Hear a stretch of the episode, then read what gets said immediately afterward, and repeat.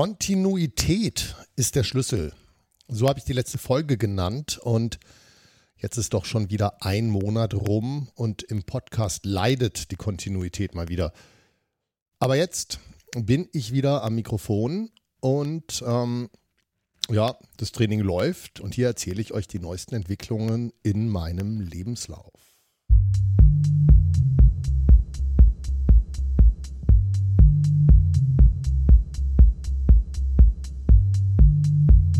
Ja, hallo und herzlich willkommen zur 22. Folge des Lebenslauf-Podcasts. Wieder ein Monat rum und einige Kilometer in Laufschuhen und Sandalen habe ich wieder hinter mir. Und tatsächlich bin ich fast heimlich still und leise wieder bei den maximalen Umfängen vom letzten Jahr angekommen. Und das mit noch einer Ruhewoche in der ich dann nur 12 Kilometer gelaufen bin. Ja, also 175 Kilometer im Monat, das ist nicht die Welt. Aber ähm, ich bin wirklich zufrieden mit der Art und Weise, wie das zustande gekommen ist. Ähm, das finde ich durchaus bemerkenswert. Also, so, das Ganze hatte eine gewisse Leichtigkeit. Und ja, ich nehme mal an, das ist auch deswegen so passiert, weil ich eben auch einen großen Teil davon entweder gewalkt bin oder ich bin es sehr, sehr langsam gejoggt, also eigentlich schon eher getrabt, ja. Aber eins nach dem anderen, was habe ich heute vor? Ich habe vor, kurz vom, vom Training zu erzählen und äh, einen Ausblick in die nächste Woche will ich wagen. Ähm, und dann erzähle ich noch über ja, ein Buch, das ich gelesen habe und ja, so eine Entwicklung, die sich mm, mir vielleicht äh, für mein Projekt dann doch etwas in den Weg stellt. Aber das werden wir dann sehen. Ja. Ja, eins nach dem anderen, wie gesagt, äh, ja, beim Blick zurück stellt sich bei mir im Podcast ja immer die Frage, bin ich denn auf Kurs? Und ich schließe das jetzt hier jetzt mal gleich an. Der Gesundheitscheck. Ja, bin ich auf Kurs? Wie sieht es mit der Gesundheit aus? Also, von meinen selbstgesteckten Zwischenzielen. Ich bin eigentlich gerade ziemlich auf Kurs. Ich sammle kontinuierlich, kontinuierlich, ich sammle kontinuierlich meine Kilometer und ich tue das vor allem, ohne irgendwie an Grenzen zu stoßen. Also ähm, ich laufe praktisch immer eigentlich in Sandalen oder in Minimalschuhen und trotz steigender Umfänge habe ich keine von diesen Problemen, die mich so in letzter Zeit eigentlich immer geplagt hatten. Also keine Achillessehnenprobleme, die Plantarfaszie meldet sich nicht. Äh, das ist alles ziemlich cool.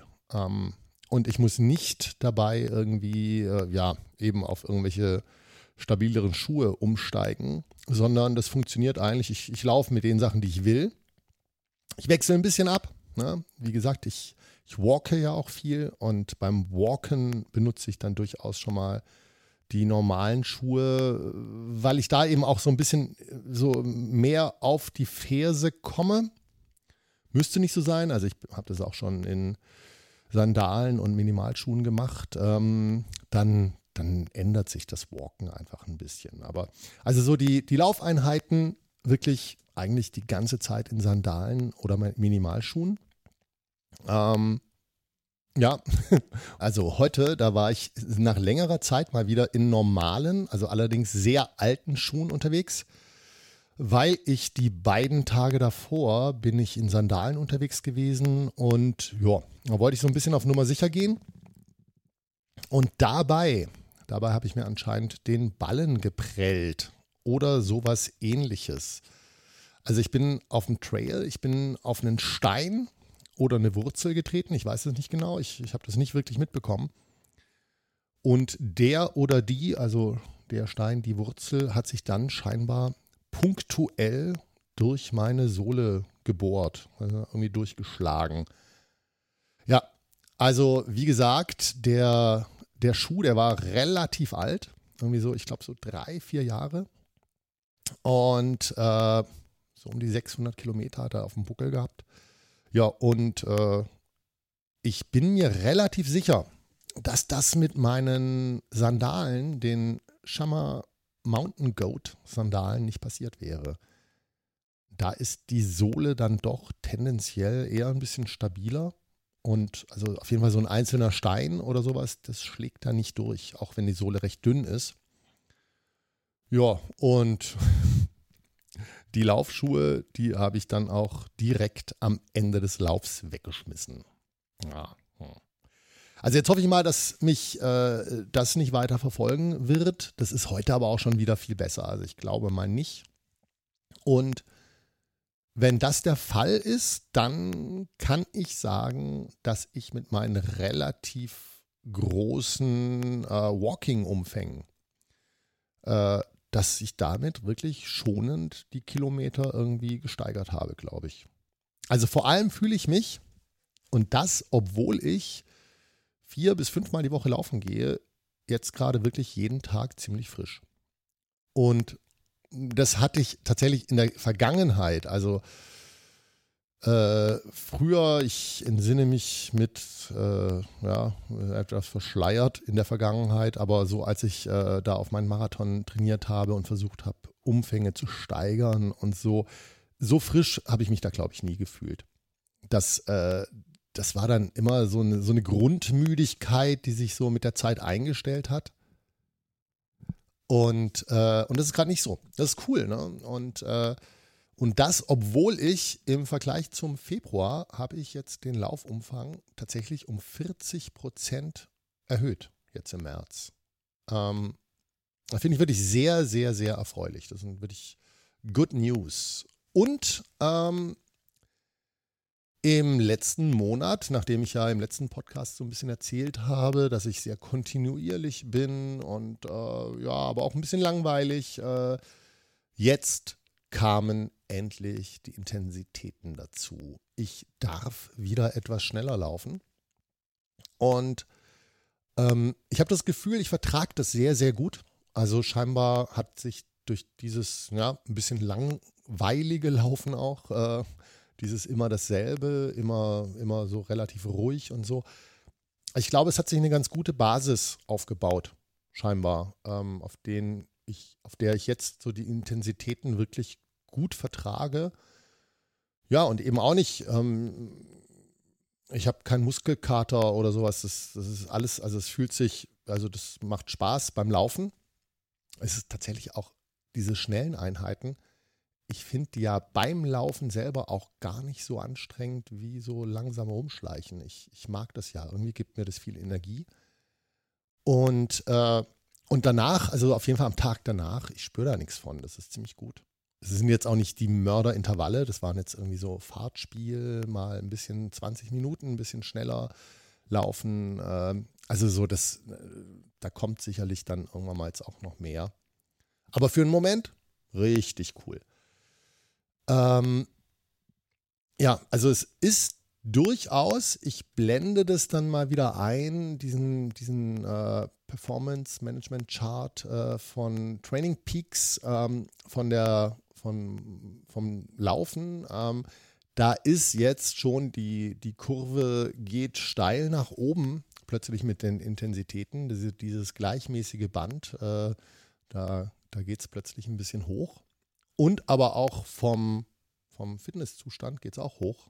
Ähm, und das geht gerade recht gut. Ich vertrage das recht gut. Also wirklich, ja, äh, scheinbar irgendwie ist es dann doch so vorsichtig, dass es nicht zu Überlastungen führt. Das ist wirklich cool.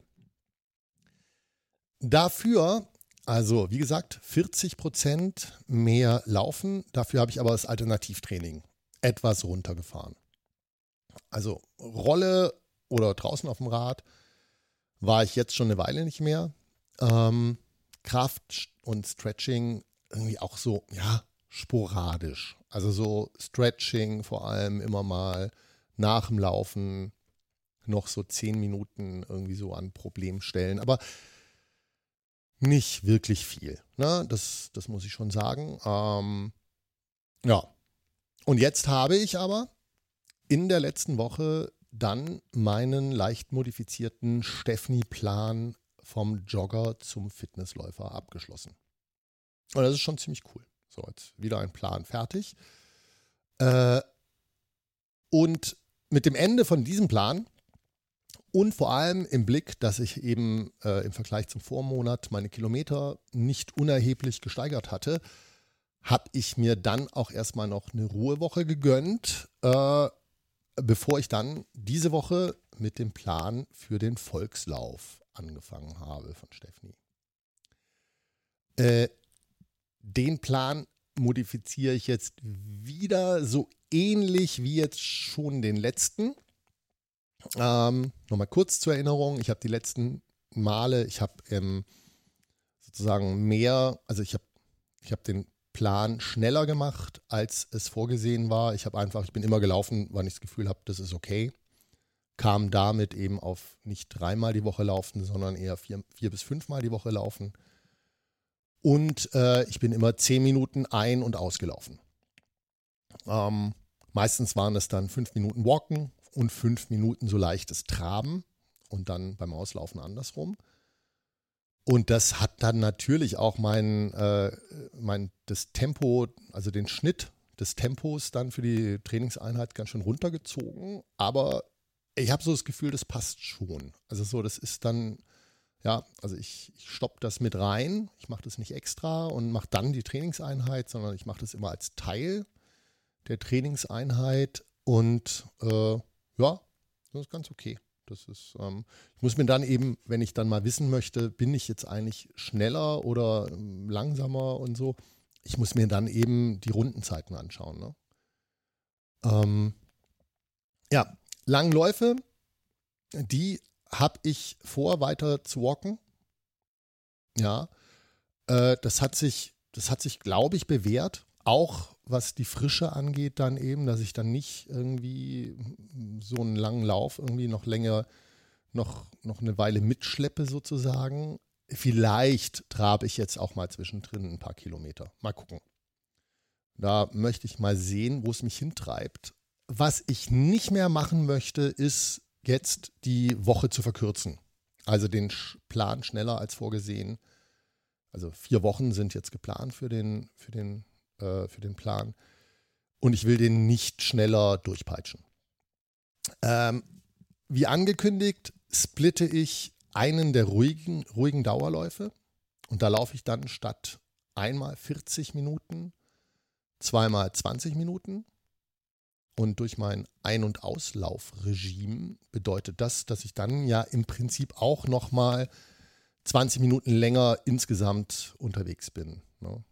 Und Außerdem mix ich in diesem Plan jetzt dann noch das Altern die Alternativeinheiten aus dem Marquardt 10 Kilometer Plan ähm, aus der Laufbibel. Also die Koordinations-, Rumpfstabi, Stretching, Laufkraft und die Lauf-ABC-Einheiten.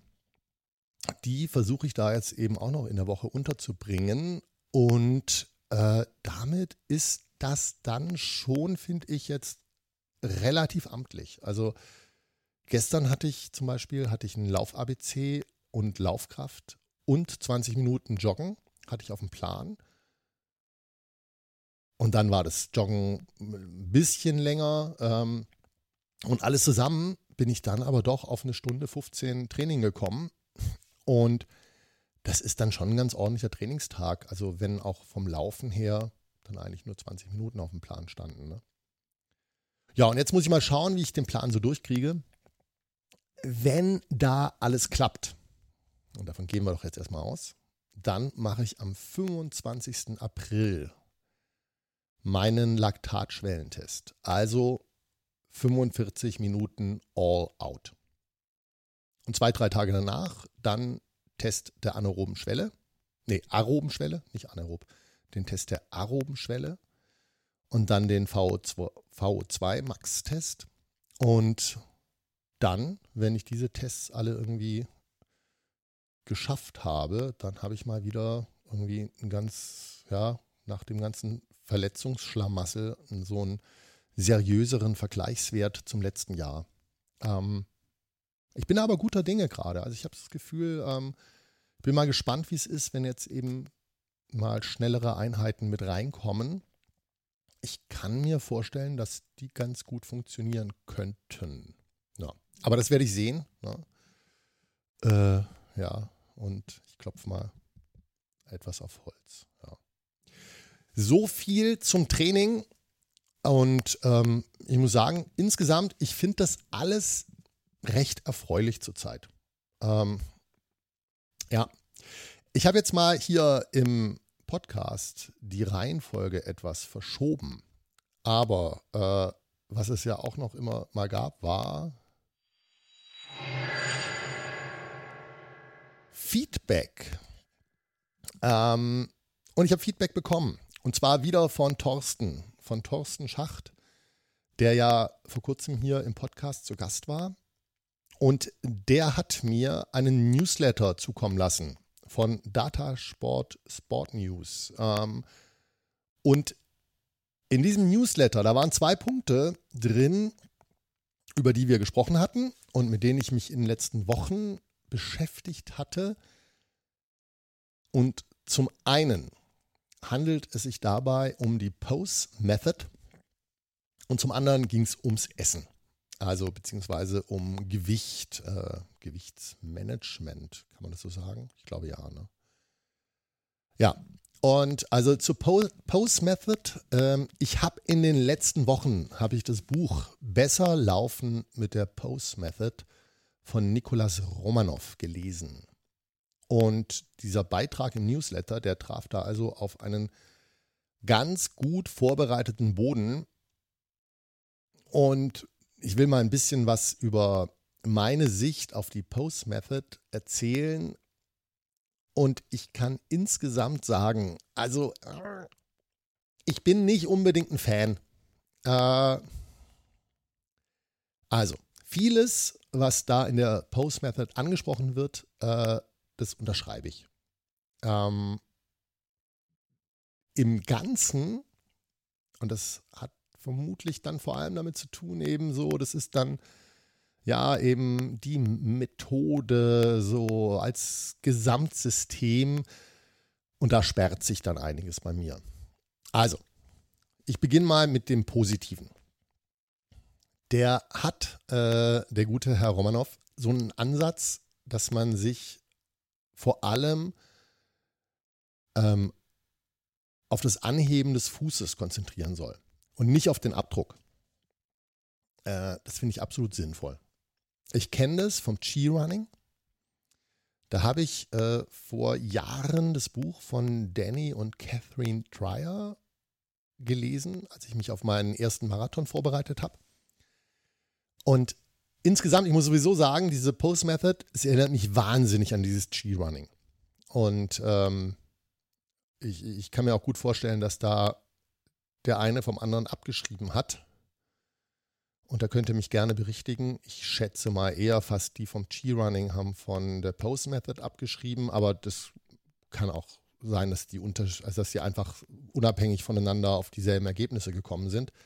Das würde ich auch nicht ausschließen. Ähm also im Wesentlichen ist bei beiden die Bewegungsvorstellung. So ein Bild, äh, das einem helfen soll, zu einer guten, entspannten, gesunden Lauftechnik zu kommen. Ähm, ich würde allerdings behaupten, dass man bei konsequenter Anwendung auch mit den Erklärungen von zum Beispiel äh, dem Dr. Marquardt in der Laufbibel, dass man da zu denselben Ergebnissen kommt. Und vermutlich bei 36 anderen Laufbüchern auch, die sich ja meistens dann orientieren an so Spitzenläufern, also wo dann irgendwie mm, aktuelle Marathon-Weltmeister oder so zum so als äh, zum Vergleich oder zur Analyse herangezogen werden und ge gezeigt wird, wie die so laufen und, und wie man das so erklären kann. Und ich glaube, im Wesentlichen, am Ende treffen die sich alle beim selben. Äh, völlig unstrittig ist, äh, hohe, hohe Schrittfrequenz ist sinnvoll. Und genauso unstrittig ist, dass Bodenkontaktzeit, dass die minimiert werden sollte. Und bei der Pose Method und dem Chi-Running, da wird das über das Bild erreicht, dass man sich auf das Anheben des Beins konzentriert, nicht auf den Abdruck. Und der Marquardt, der spricht da zum Beispiel vom Laufen wie auf heißen Kohlen. Und ähm, ja, auch, dass man tendenziell eher mit einer leichten, so einer Vorlage, so einer Tendenz nach vorne laufen soll, um den Fuß eben nicht vor dem Schwerpunkt aufzusetzen, vor dem Körperschwerpunkt. Das ist auch nicht besonders kontrovers. Ne? Äh, und mir persönlich gefällt in dem Zusammenhang dann auch Romanows Plädoyer für flache Schuhe ganz sehr. Also das gefällt mir gut. Ähm, sieht aber auch jetzt so einer wie der Marquardt ähnlich. Ne?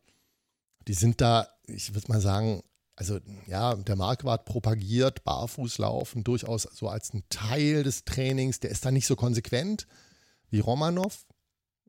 Sowieso, ich, wenn ich so in letzter Zeit so ein bisschen mich rumgehört habe, ich habe so das Gefühl, das ist äh, ganz oft ist es so, dass die Leute irgendwie sagen, so ja, das wäre ja ganz schön, aber so ist es halt nicht. Und dann versuchen sie sozusagen ein, ja, dann doch das Laufen über die Ferse zu optimieren mit, äh, also jetzt nicht, nicht Marquardt, nicht, äh, nicht wenn es um Lauftechnik geht, aber vor allem, wenn es so um Diskussion um Schuhe geht, ne, fällt mir das immer wieder auf, dass dann eben sozusagen gesagt wird, ja, ja, Barfußlaufen wäre toll, aber es laufen ja so viele über die Ferse und jetzt schauen wir uns an, wie das besser geht. Da wird es dann schwer, aber ich schweife ab. Ähm, ich wollte über, über Post-Method reden. Da geht es auf jeden Fall definitiv nicht über die Ferse. Und der Romanov, der ist sehr dafür, irgendwie nicht so viel Dämpfung, keine Stütze, flache Schuhe, keine Sprengung in den Schuhen. Das ist ja sehr konsequent. Ähm, am Ende finde ich immer, die Frage ist, welches Bild hilft einem persönlich? Und ich glaube auch manchmal, da hilft einem zu einem Zeitpunkt des Laufes das eine Bild und irgendwann mal 20 Minuten später ja, verbraucht sich so ein Bild dann irgendwie auch. Und wenn man an was anderes denkt, ein anderes Beispiel dafür nimmt, äh, dann wird das Gefühl wieder frischer. Und dann ist das gut. Ähm, also so, es geht nicht so sehr darum, ob das eine stimmt oder das andere stimmt, wie das halt so bei so Bildern ist, sondern ob die gerade nützen. Ne? Also ob man so bereit ist, auf sich, auf die Sache einzulassen. Äh, weil beim ersten Ausprobieren, da fühlen sich ja viele Sachen auch erstmal unrund an. Ne? So, ähm, also ich fühle mich zum Beispiel, wenn ich so versuche, plötzlich so kleine, schnelle Schritte zu machen, ich finde, das fühlt sich erstmal unsportlich an, kann man sagen. Also irgendwie halt nicht besonders dynamisch. Ne? Und wenn man das bei geringeren Geschwindigkeiten macht, also dann, ja, also man kommt nicht besonders zum Fliegen. Ne? Und wenn die Beine sich dann schneller bewegen sollen, als es gerade eigentlich können, dann wird es da noch irgendwie unrund und hakelig und äh, ja, äh, und plötzlich wird das Laufen dann für die Beine vielleicht weniger anstrengend, aber dafür für den Mittelkörper anstrengender. Also da verschieben sich plötzlich so Belastungen, Hüfte zickt plötzlich auch noch rum.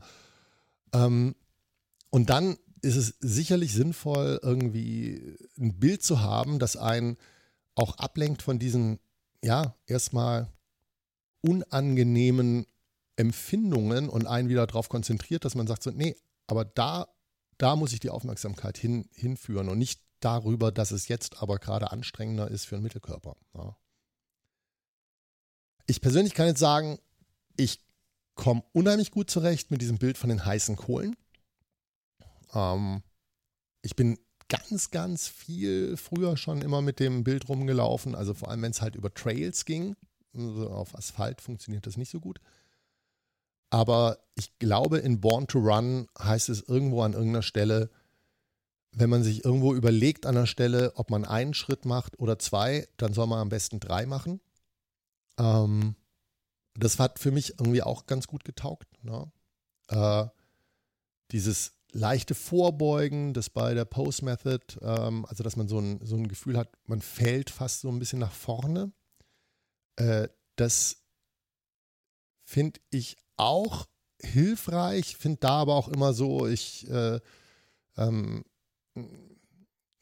ich muss da immer so, so ein bisschen so ein, ja, so eine Balance finden. So aus, äh, also wenn, wenn ich zu sehr sozusagen in dieses Gefühl nach vorne zu gehen komme, dann habe ich so ein bisschen die Tendenz, den Mittelkörper zu verlieren und dann so sozusagen so in die Schritte reinzufallen.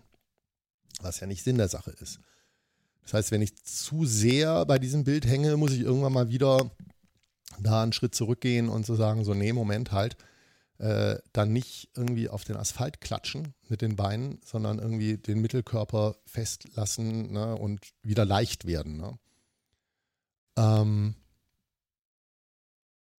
ja, zum, zur, zur Seite, die mir eben bei Pulse Method dann nicht so gefällt, das ist, der baut das Ganze so auf so einem System von Drills auf und hat so insgesamt im Aufbau so ein relativ rigides Regime. Und von dem fühle ich mich eher abgestoßen. Also so, so ein Ding, also dass eben nicht die Bilder sind irgendwie die, na, hier, probier mal hier und probier das zu integrieren, sondern äh, der ist da auf so einem ganz oder gar nicht äh, Schiene, dass er so nach dem Motto, ja, also nur so darf man laufen und wenn man das gerade nicht hinkriegt, dann soll man lieber wieder nach Hause gehen und ja nicht irgendwie mit falscher Technik laufen. Und ich verstehe durchaus ja auch den Ansatz, dass man sagt, äh, man soll nicht üben, wie man falsch läuft. Äh, ich finde es nur, also ja, ist mir echt too much, muss ich leider sagen. Ja. Ähm, und dann, genau wie beim Chi-Running, wenn ich mich da richtig erinnere, wie gesagt, es ist lange her, dass ich das gelesen habe, äh, es beleidigt mein rudimentäres Verständnis von Physik, wenn so getan wird, als ob man sich mit dem Fuß nicht abstoßen müsste. Äh, also ich weiß durchaus, dass sich das Bewegungsgefühl ändert, wenn ich mich darauf konzentriere, den Fuß abzuheben und nicht, also den hochzuziehen und nicht eben mich auf den Abdruck zu kon konzentrieren. Äh, das fühlt sich anders an, es fühlt sich auch sofort leichter an und äh, nur äh, durch das Abheben des Fußes wird mein Körper keinen physikalischen Impuls nach vorne oben kriegen. Und ich bin dann doch der Überzeugung, den brauche ich irgendwie, wenn ich nicht nach zwei Schritten auf der Nase liegen will. Und ich verstehe in diesem Zusammenhang immer nicht, warum einem dann ein Bild nicht eben einfach auch als Bild verkauft wird. Also dass nicht gesagt würde so, hey, wenn du dich darauf konzentrierst, dann natürlich irgendwie stößt du dich ab ähm, und so, aber äh, es, es ändert eine Wahrnehmung und du bist dann auf dem richtigen Weg und dann wird eben der Abstoß, ne, passiert dann in einer Art und Weise, wie das eben besser ist, wie das richtiger ist, dass eben Bodenkontaktzeit dadurch auch kürzer wird und so, äh, sondern es wird einem irgendwie so verkauft, als sei das Bild aber die Realität. Ähm, ja, und da, das ist etwas, da, da zucke ich dann immer so ein bisschen zurück. Ja. Aber insgesamt lenkt das Buch die Aufmerksamkeit auf wichtige Bereiche, und ich persönlich, äh, ich ignoriere dann den ganzen Rest und versuche es irgendwie so für mich zu übersetzen. Und dann passt's. Ne? Ja. Und der andere Punkt in diesem Newsletter, der hat die Überschrift Macht Essen am Abend dick. Und damit bin ich dann an einem Bereich angekommen, äh, der mich für mich gerade jetzt im Moment so, ja, äh, am kompliziertesten, man könnte auch sagen, am schmerzhaftesten ist, äh, ja, also so das Feld meiner Niederlage. Ich krieg das mit dem Gewicht nicht in den Griff gerade. Und vor allem, ich habe auch null Motivation, es zu machen. Ähm, ich habe tatsächlich genug Ausreden. Ich glaube, dass äh, also die das ist gerade eine schwere Zeit ne, für mich äh, psychisch. Das ist eine also diese Corona, der Lockdown für meine Branche, ähm, dass die Aussichten gerade so sind, dass noch nicht mal meine alternative Beschäftigung in der Gastronomie irgendwie eine gute äh, eine gute Prognose hat sozusagen gerade. Das ist alles echt schwer. Ähm, also da habe ich durchaus Ausreden. Auf der anderen Seite habe ich natürlich auch eigentlich tendenziell mehr Zeit als sonst. Ich könnte mich auch besser darauf konzentrieren. Im Grunde kann ich sagen, ich will einfach nicht. Ne? Also ich merke, oh, ich finde es schwierig. Äh, es ist äh, und ich habe es jetzt sein lassen für mich. Ja? Ich habe jetzt für jetzt gesagt, nee, ich mache es nicht. Ich konzentriere mich auf das, was jetzt irgendwie gut funktioniert. Ich hoffe auf bessere Zeiten, nicht wissend, ob die denn auch kommen.